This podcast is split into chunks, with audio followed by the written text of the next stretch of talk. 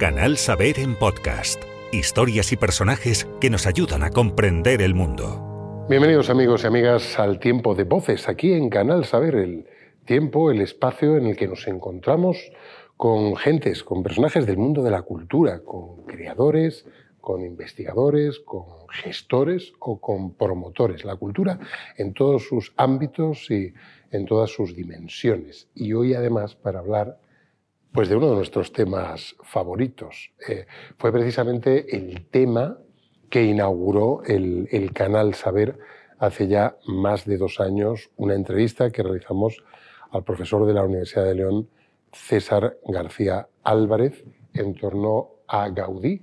Y dos años después nos reencontramos con el personaje a través precisamente de un académico, de otro profesor universitario que hoy nos acompaña.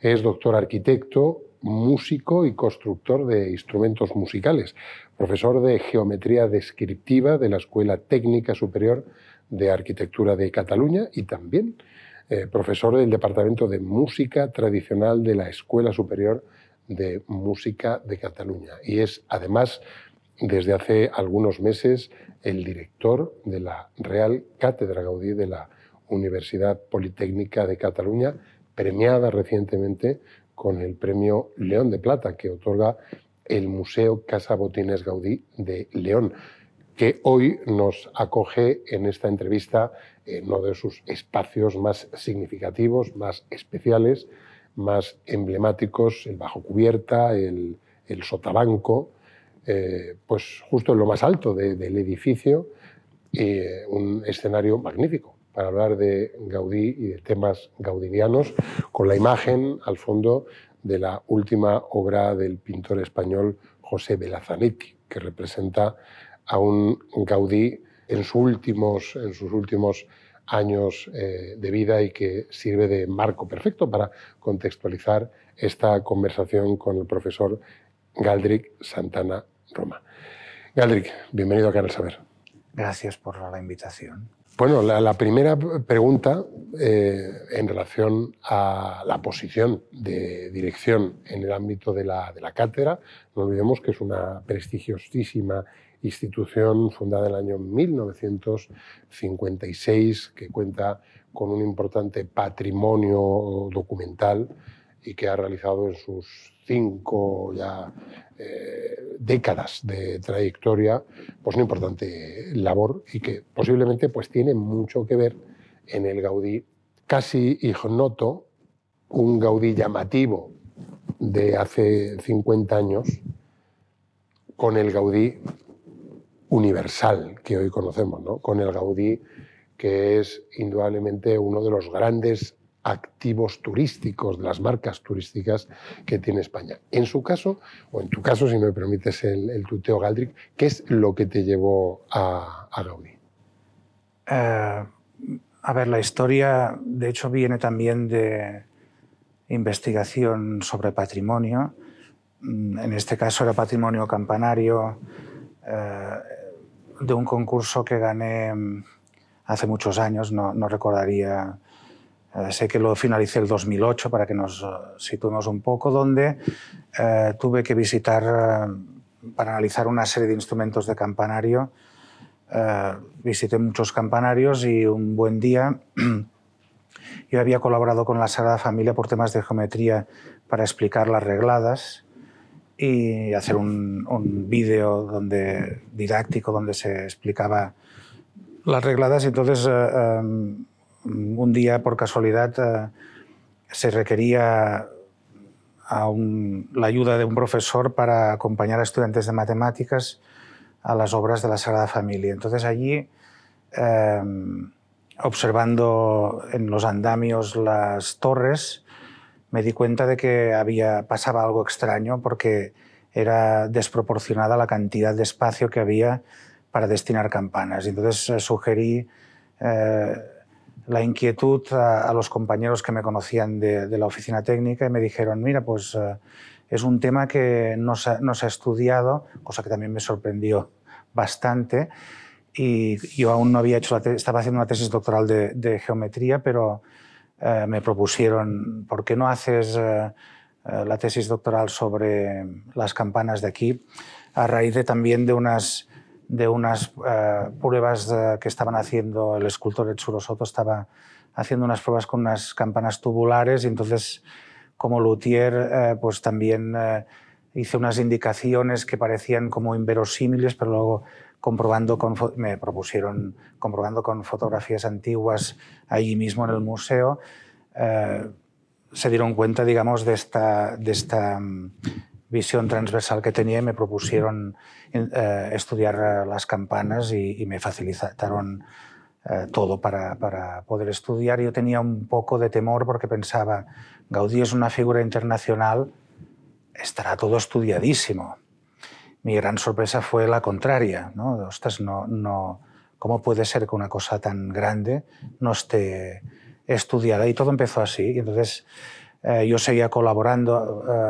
Eh, eh, también colaboraba en, en Bellesguard por temas de geometría y, allí también se fundó un, grupo de investigación, ya esto era el, el, 2009, y a través de esta tesis doctoral pues iba reorientando mi, dirección al estudio de, la obra de Gaudí, que empezaba por la música, pero al final, eh, bueno, música y geometría, y al final ha sido generalizada. Con todo este itinerario, eh, pues finalmente, eh, ya leída la tesis doctoral que iba sobre las campanas hiperboloidales de la Sagrada Familia, pues cuando eh, se establecía vacante la plaza, pues eh, presenté concurso a, la Junta de la Escuela y fue aprobada por una gran mayoría y aquí estoy.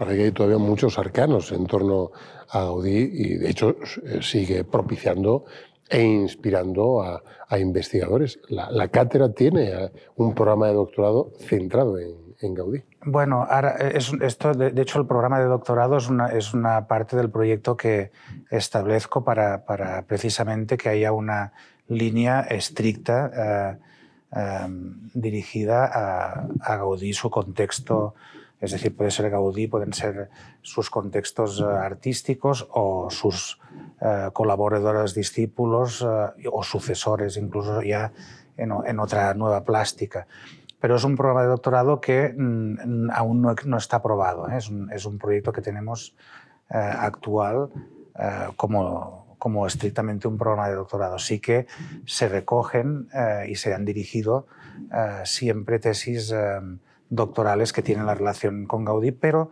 sin este programa académico establecido, que es uno de los objetivos que mm, en esta nueva cátedra están asentados y que presenté precisamente a esta Junta um, para crear el programa de doctorado correspondiente y que entonces ya uh, incluso llamase uh, más a, a, que internacionalmente pues, uh, recopilar doctorandos que tengan el interés centrado en Gaudí y que no sea una cosa eh, dirigida internamente desde otro programa de doctorado, que es lo que ha estado sucediendo hasta ahora. ¿Qué ocurre para que Gaudí sea, sea Gaudí? Decíamos al comienzo de nuestra conversación que evidentemente eh, la dimensión internacional, universal de la creación de Gaudí no, eh, eh, no ha sido una constante en, en, todos estos 100 años que vamos a celebrar de su muerte. ¿no? Hay varios periodos. Hay un periodo eh, incluso en el que eh, sufre un cierto desprecio o vamos a decir una cierta indiferencia. Pero ¿qué ocurre eh, en los años 90 para que Gaudí, especialmente obviamente en Barcelona, qué ocurre para que Gaudí se convierta en un fenómeno mundial? Bueno, es el, efecto turístico. Eh, la visita turística como obligada y porque hay un... La plástica de Gaudí tiene esta cosa que incluso a mí, eh, normalmente en, en, como un principio absurdo, ¿eh? un principio que tengo con, con la percepción del arte, eh, como casi a veces digo, bueno, si una cosa gusta a, más de dos millones de personas, hay que sospechar de que hay algo que no, no, no funciona bien. Y en cambio, con Gaudí tengo que, que, que comerme mis palabras uh, y, y, y, no es cierto, no, no, no, no es la, la norma que... Es, hay esta, esta mirada, digamos, exterior eh, que ocurre que a veces no nos miramos el ombligo, ¿no? Y, y, sí que es verdad que como que el movimiento moderno era, o hay esta, estas eh, tendencias, digamos, de romper con, con, la imagen anterior y el, el, el, cómo se asociaba Gaudí como artista, pues era una cosa que... Eh, hizo como una ruptura que luego, en cambio, a los años 90, pues, eh, con las Olimpiadas, etcétera, etcétera, pues la visión internacional hace que la evaluación de, este artista prescinda de, los progresos artísticos concretos, en un, incluso de las evoluciones o cambios políticos de un, lugar. Y entonces esta visión externa libre de todas estas cosas es la que ha hecho eh, reflexionar en, mi propia escuela. Yo recuerdo como estudiante que ya me fijaba en estas, aunque tengo que decir que cuando yo era más joven eh, siempre em, valoraba Luis Domenic Montaner y, siempre me quedaba con Luis. Nadie me hubiese dicho que era como, es como la, como la música de Wagner que hasta que no la comprendes no, no, no se te engranda a, a, dimensiones extraordinarias. Y con Gaudí un poco pasa eh, esto todo y que yo he de reconocer que cuando era un estudiante muy joven, eh, que de hecho tenían previsto familiarmente que, me, que hiciese bellas artes, entonces me dedicaba mucho a, la pintura y el dibujo, ya dibujaba las obras de Gaudí como, una, como un, un referencia en el, que disfrutaba. Eh, pero bueno, es, un, es, un, tema de que con esta visión libre Gaudí, pues eh, hay que mirar, yo cuando era estudiante, que es lo que, a lo que iba, eh, al utilizar este, todos estos inputs que tenía yo inocentes de joven, pues eh, en las asignaturas de proyectos estaba mal visto. Y si yo hacía algún proyecto donde lo cubría con un conoide, me decían, me, me decían los profesores, sé tú mismo, ¿no? Como eh, y ser yo mismo significaba ser Mies van der Rohe, Wright. Había una, una, una, mirada estética muy concreta que ya se ha superado hace bastante tiempo y con esta visión ha ayudado que también desde dentro, bueno, pues eh, el ombligo tampoco está tan mal, ¿no? Habría que, habría que cuidar un poco. ¿Y qué pasa? La gran figura de Gaudí, porque a mí también me criticaban, ostras, tú que a veces sacas eh, resultados, novedades de propiedades geométricas, eh, que sería una investigación como más clásica de ciencias. ¿Cómo es que estás estudiando un arquitecto del pasado? Digo, porque es que con este arquitecto del pasado, sin yo quererlo, al ser un, un, arquitecto que busca las aplicaciones de la técnica y de la ciencia, es que aprendo más geometría que con, con los libros publicados que podamos encontrar en, en, todo el planeta, ¿no? porque se guardaba resultados, investigaba y es sorprendente. ¿eh? De hecho, ahora estoy con varios artículos abiertos de, de, soluciones geométricas que no están en ningún libro y que yo al, al restituir, al, al, al, observar, las he redescubierto y caray, era capaz de saber propiedades de normales a una elipse eh, para las descargas y aprendo geometría. Entonces, eh, tengo que explicar esto para que digan, bueno, es que es, es, una fuente de aprendizaje que no se acaba. Conocemos indudablemente muchos aspectos de su, de su obra, eh, conocemos detalles de la influencia de, de Gaudí en, el arte, en el arte posterior, pero conocemos muy poco de su, del personaje. ¿no? Realmente, eh, posiblemente una de las claves es que eh, sigue siendo eh, un personaje misterioso. ¿no? ¿Cómo, cómo, cómo definiría, cómo explicaría el personaje? Bueno, a ver, es, un, es un, personaje que dirían de altas capacidades, hiperactivo eh, y con ideas muy claras porque él mismo se plantea como estudiante. Eh, es aquel momento de decir, bueno, ¿cómo tiene que ser la nueva arquitectura? Y esto lo lleva a unos extremos, eh, además tiene una capacidad de intuición eh, muy... Yo, por ejemplo, con el tema de las campanas, ves que tiene unas intuiciones que a lo mejor no son estrictamente objetivas o científicas, pero su nivel de intuición por, por esta visión tan, tan transversal, pues tenía, sabía para dónde había que ir en cada momento, en cada situación. es un personaje misterioso también por el hecho de que cualquier otro arquitecto contemporáneo suyo, incluso solo con una diferencia de una generación, no ha tenido, que a veces no sé si es mala suerte, no, ha tenido la desgracia de, perderse su, su, archivo personal ¿no? en la Sagrada Familia. Estoy seguro que si se hubiese conservado su archivo personal, estaríamos hablando, sería un mundo paralelo, ¿eh? porque conoceríamos todas sus, sus eh, cosas personales, pero evidentemente como que era un personaje que, de hecho, él yo creo que también le gustaba la docencia, pero estaba como un poco en contraposición con muchas de las cosas que se explicaban en la escuela de arquitectura.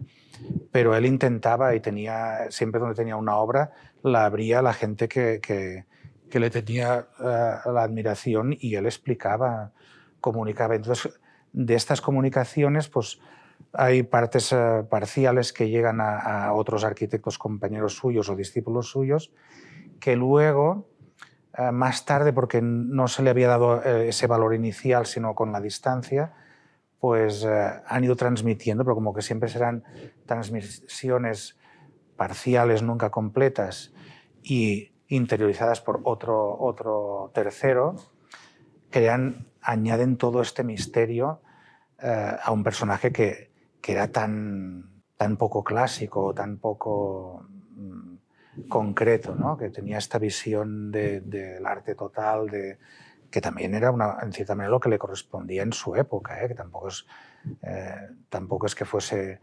Ahora está clarísimo que sus resultados plásticos, es verdad que en, su presente más inmediato o consecutivo eh, no era comprendido. La, la, gran paradoja es que 100 años después su plástica es más actual que en su momento incluso. ¿no? que esto también, evidente, como, como artista, pues es, una cosa que tiene un mérito extraordinario.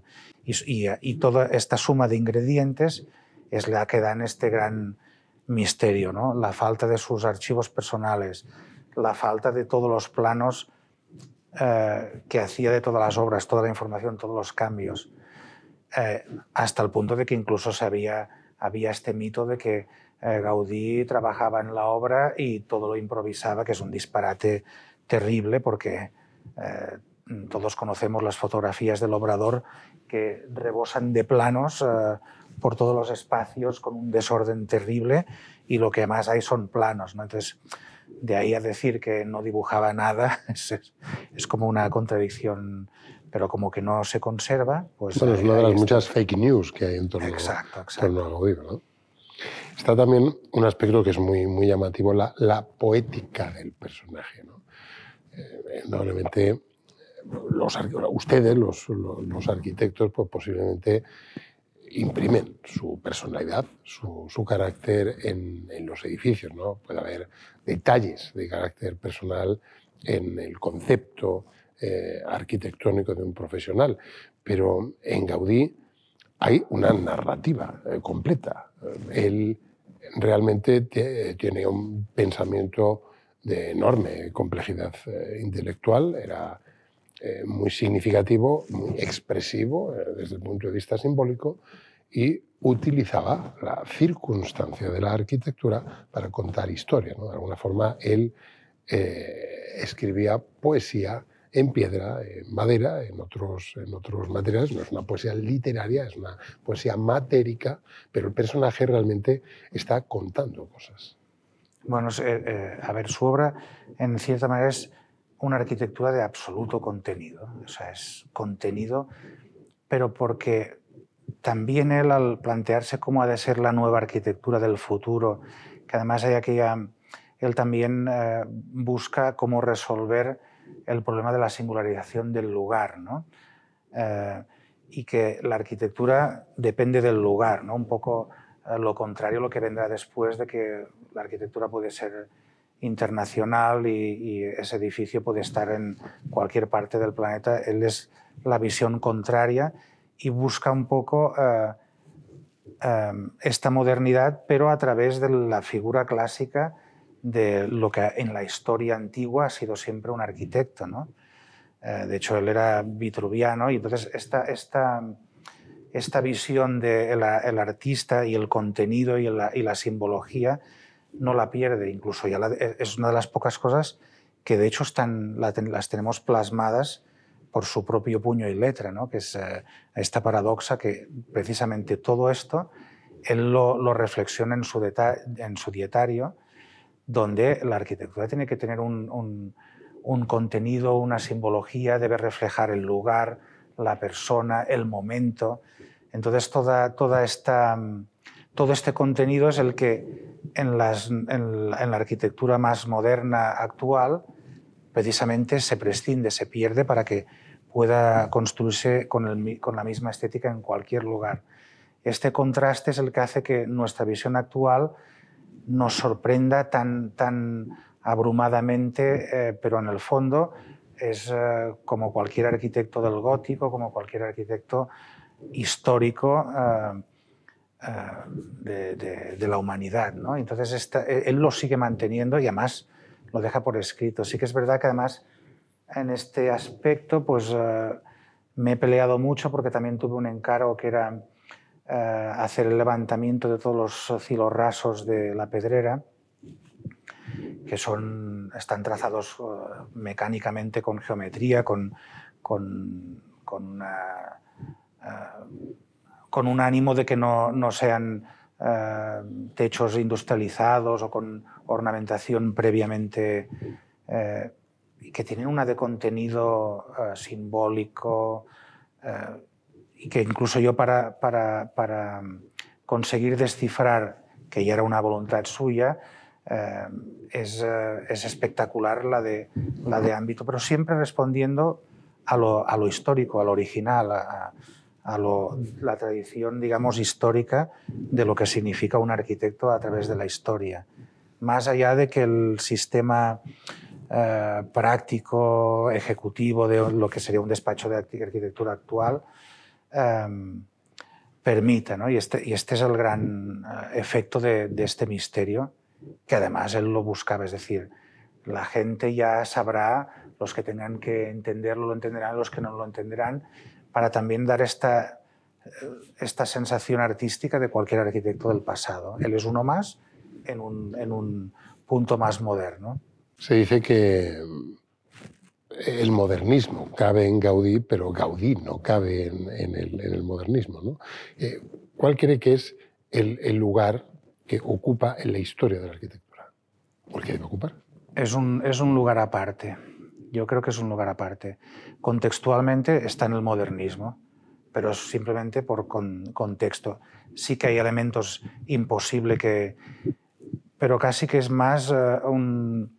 Yo siempre me lo planteo, me lo imagino como, como en todo caso un, un, elemento generador que influenciará en momentos posteriores, que además no tienen por qué ser ni, ni siquiera consecutivos, ni en, ni, en, ni en áreas, ni en escuelas, sino posteriormente influido en un montón de aspectos. Depende de, de, de, toda esta, de, de, todo este repertorio transversal, pues, por ejemplo, la aplicación de las regladas eh, desde el punto de vista constructivo deriva en una serie de arquitectura posterior.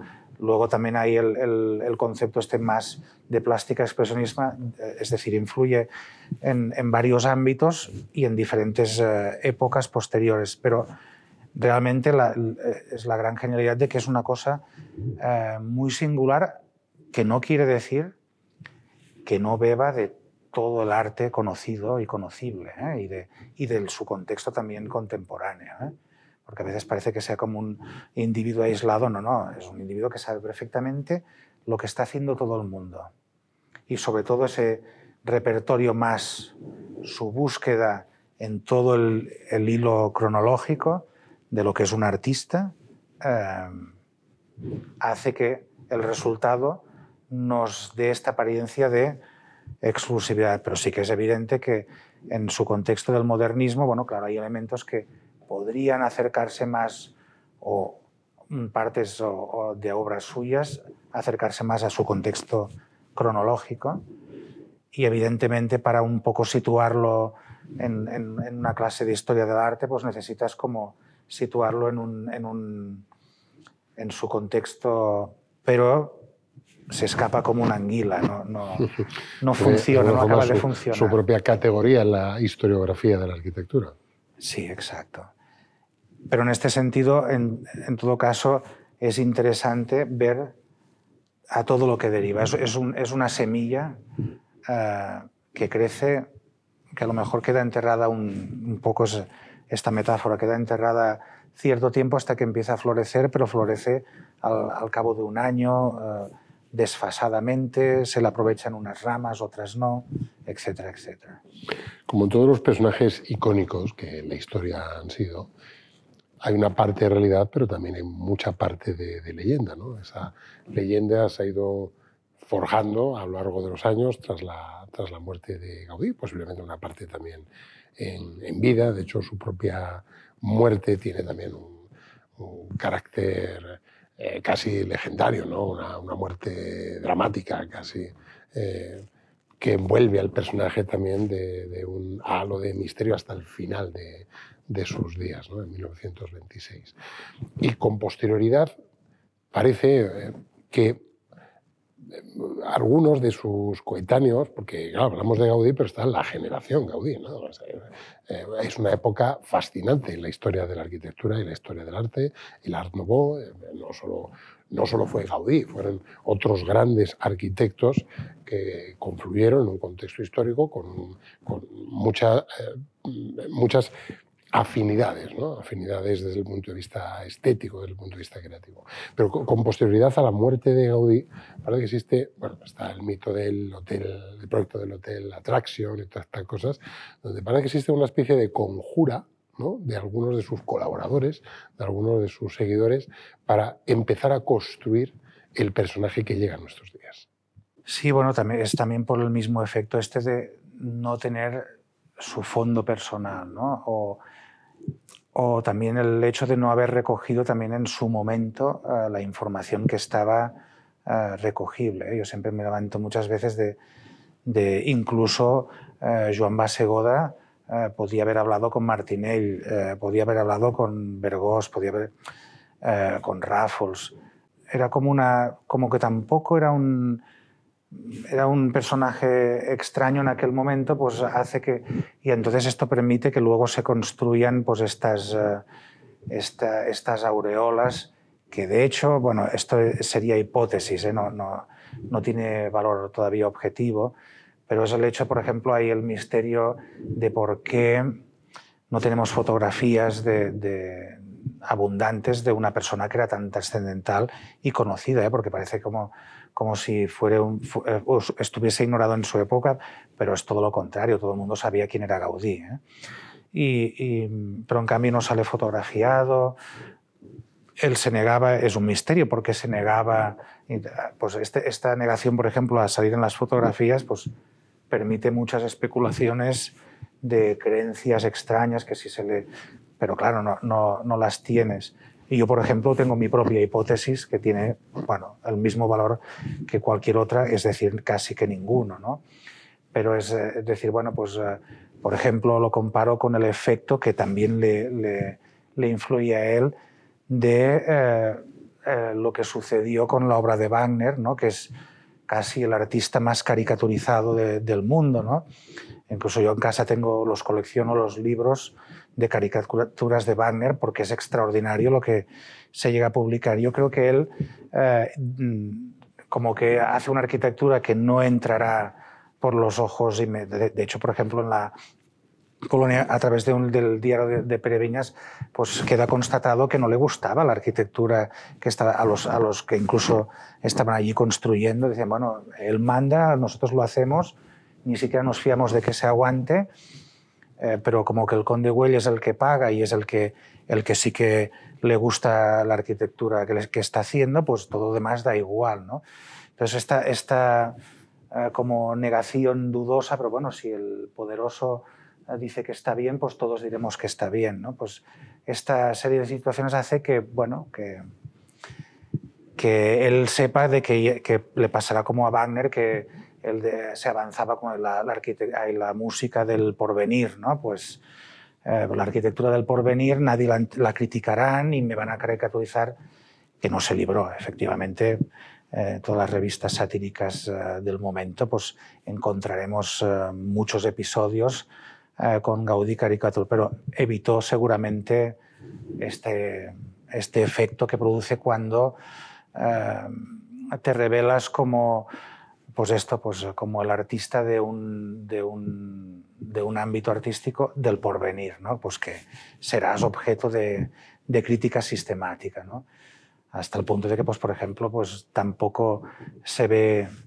Todo esto son hipótesis, ¿eh? con el coraje eh, necesario pues, para exponer su obra que le propone eh, el conde Güell pues, en la exposición de 1910 de París. ¿no? Tiene que representarle otro porque bueno, no quiere enfrentarse a, la crítica sistemática. ¿no? Es una hipótesis, ¿eh? pero bueno, eh, es un poco para aclarar esto que, cuestionas de, qué sucede pues, con el ejemplo de su propia imagen, ¿no? que, que como que lo desconocemos, pues enseguida puedes construir, como acabo de yo a construir, con este relato del arte del porvenir y las caricaturas. ¿no? Pues puedes hacerlo en cualquier dirección porque hay, yo creo que por desgracia, esta falta de, su, de su obra completa. Y además también hay el efecto de que, eh, ostras, sus obras nunca están acabadas. ¿eh? Aquí en, Botines tenéis una excepción y, la gran singularidad es va de 0 a 100, está acabada.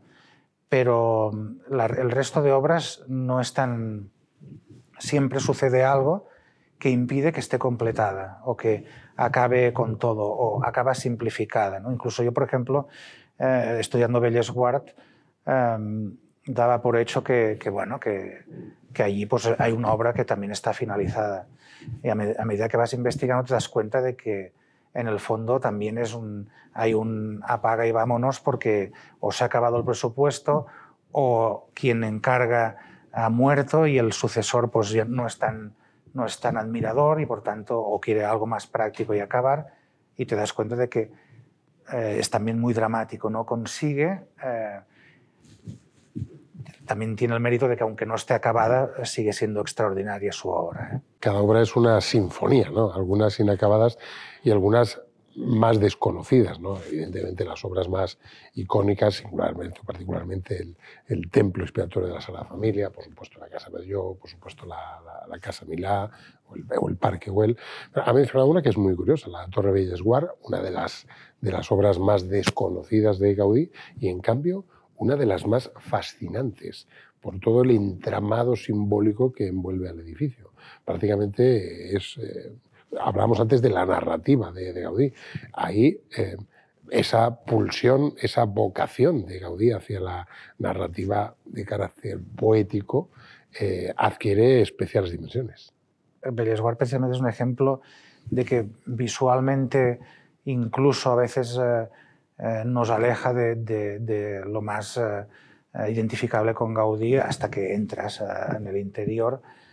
Pero bueno, es, uno de los ejemplos que por eso da esta sensación de más acabada, donde se ve toda la manera que tiene de actuar ante, una, ante un, un reto de, de crear la, la, su obra de arte arquitectónica. ¿no?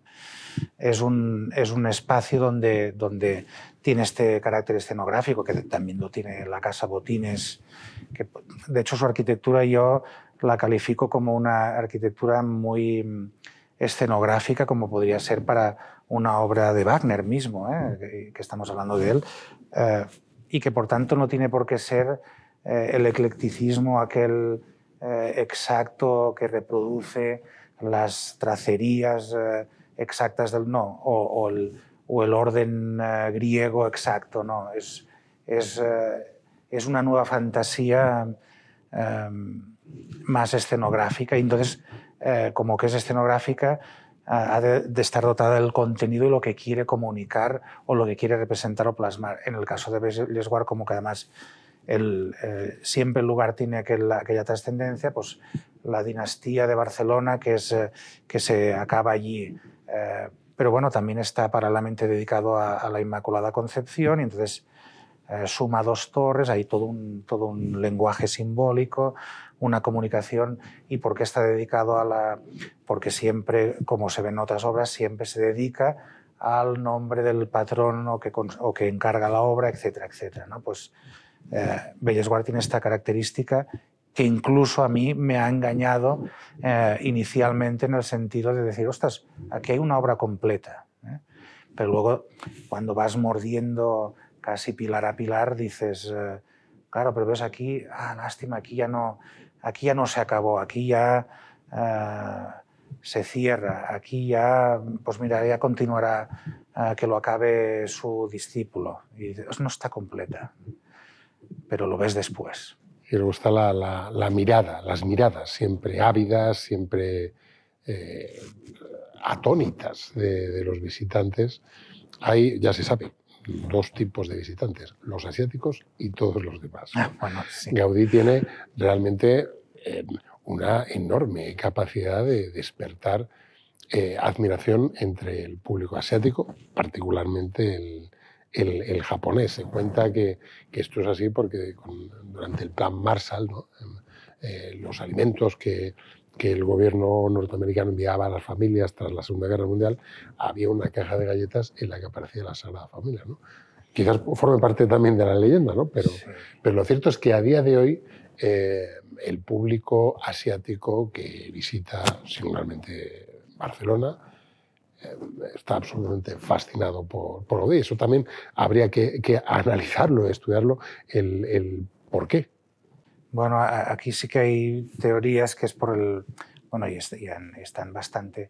Em, como que hay esta, esta arquitectura que acaba teniendo un reflejo orgánico, pero yo siempre pongo eh, con cuidado de eh, cuando decimos Gaudí la naturaleza, yo siempre digo naturaleza, hay que sustituir la palabra naturaleza por la realidad, la física, ¿eh? aquella cosa científica de vamos a estudiar eh, el universo desde la física. Entonces, al aplicar todas las leyes físicas de la naturaleza, el resultado plástico tiene esta organicidad que ya le gustaba a Gaudí porque evoca elementos de la naturaleza porque ha aplicado leyes de la, naturaleza en que vivimos, leyes que hay las más inmediatas de ver, pues, pues el hecho de que utiliza la catenaria es porque hay una propiedad de la gravedad, mm, como que aplica, pero también aplica pues que sí el movimiento de un fluido, la erosión del aire, todo esto conforma plásticas que evocan pues los resultados eh, plásticos que nos da la naturaleza y él mismo eh, incluso afirma esto.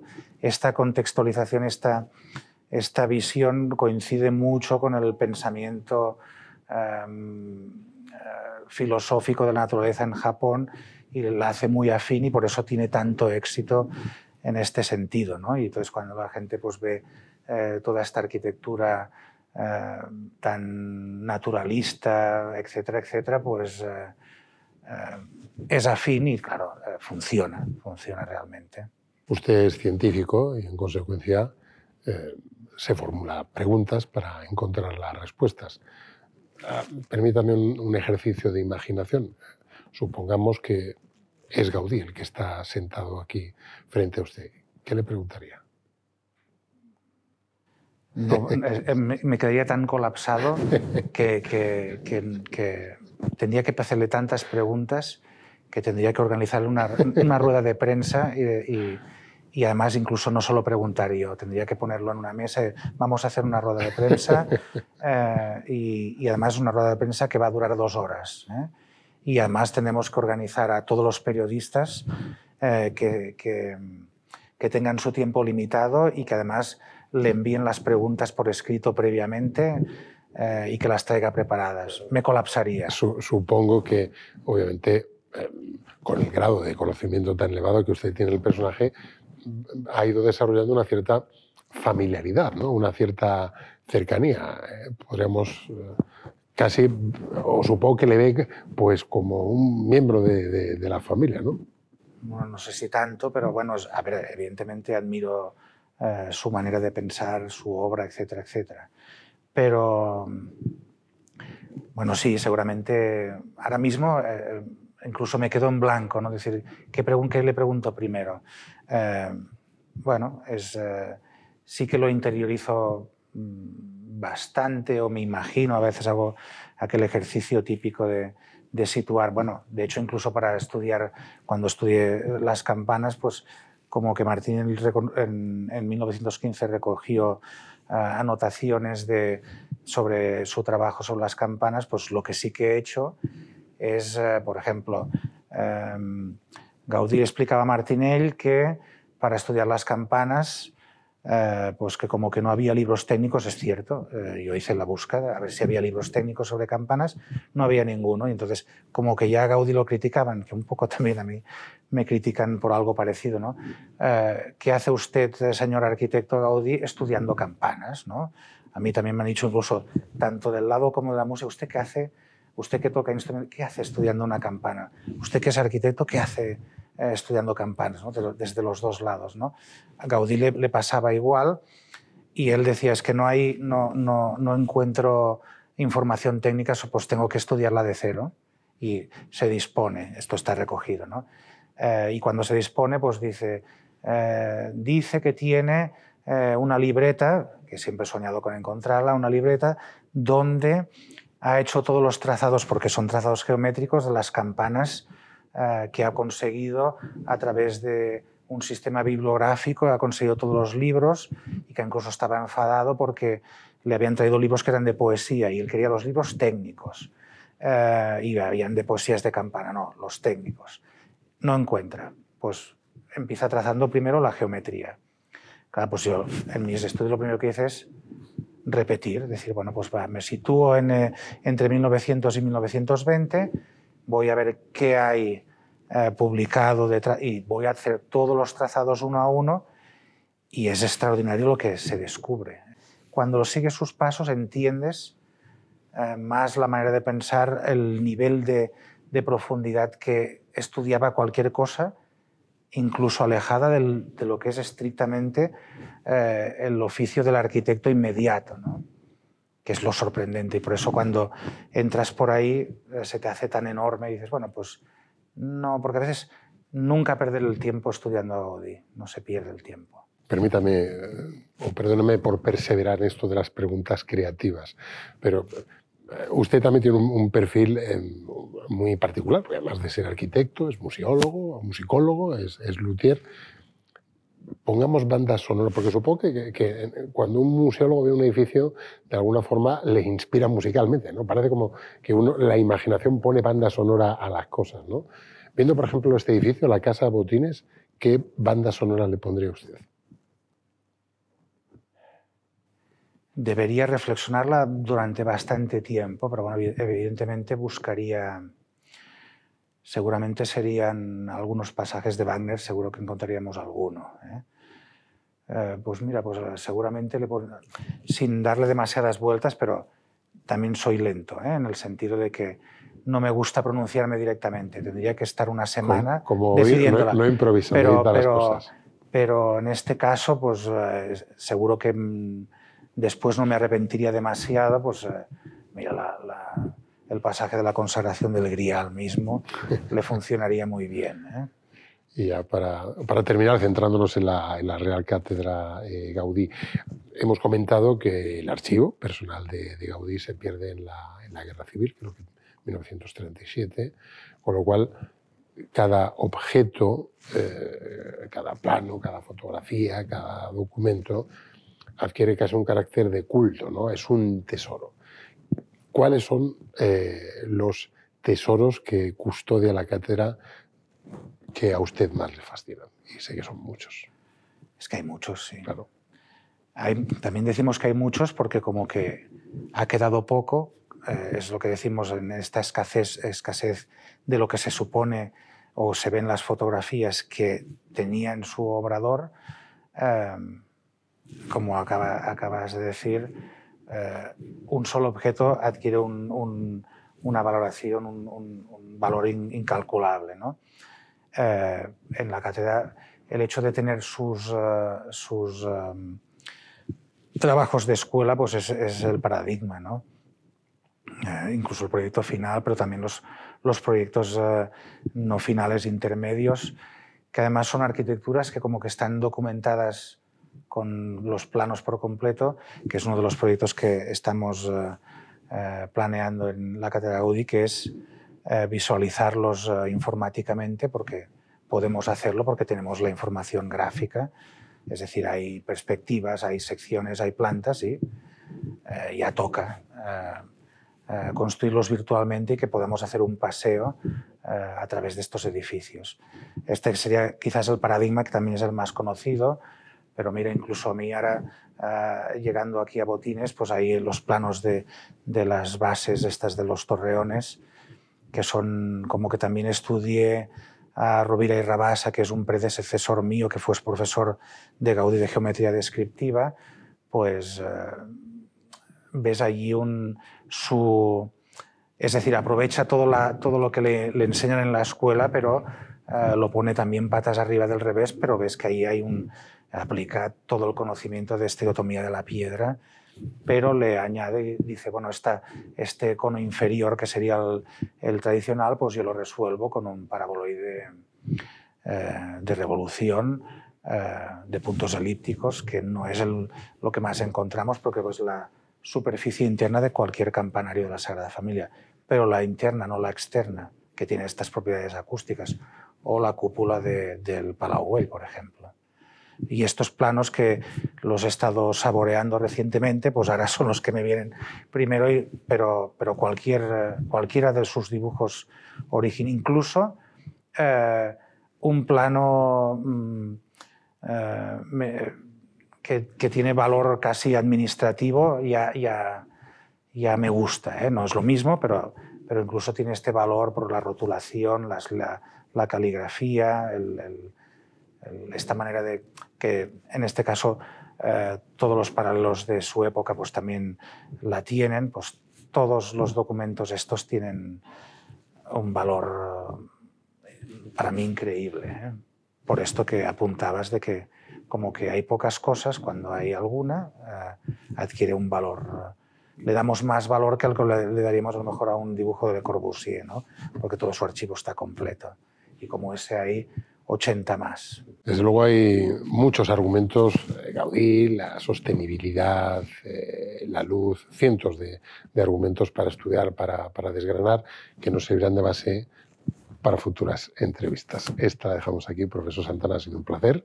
Muchas gracias por charlar con nosotros sobre un personaje que, que fascina a millones de personas en, todo el mundo. Enhorabuena por el León de Plata que les ha otorgado el Museo Casa Botines Gaudí. Muchas y, gracias. Y sigan impulsando ese trabajo fantástico que desde la cátedra se hace para, para investigar y para difundir la obra de un creador universal. Muchísimas gracias y a disponer.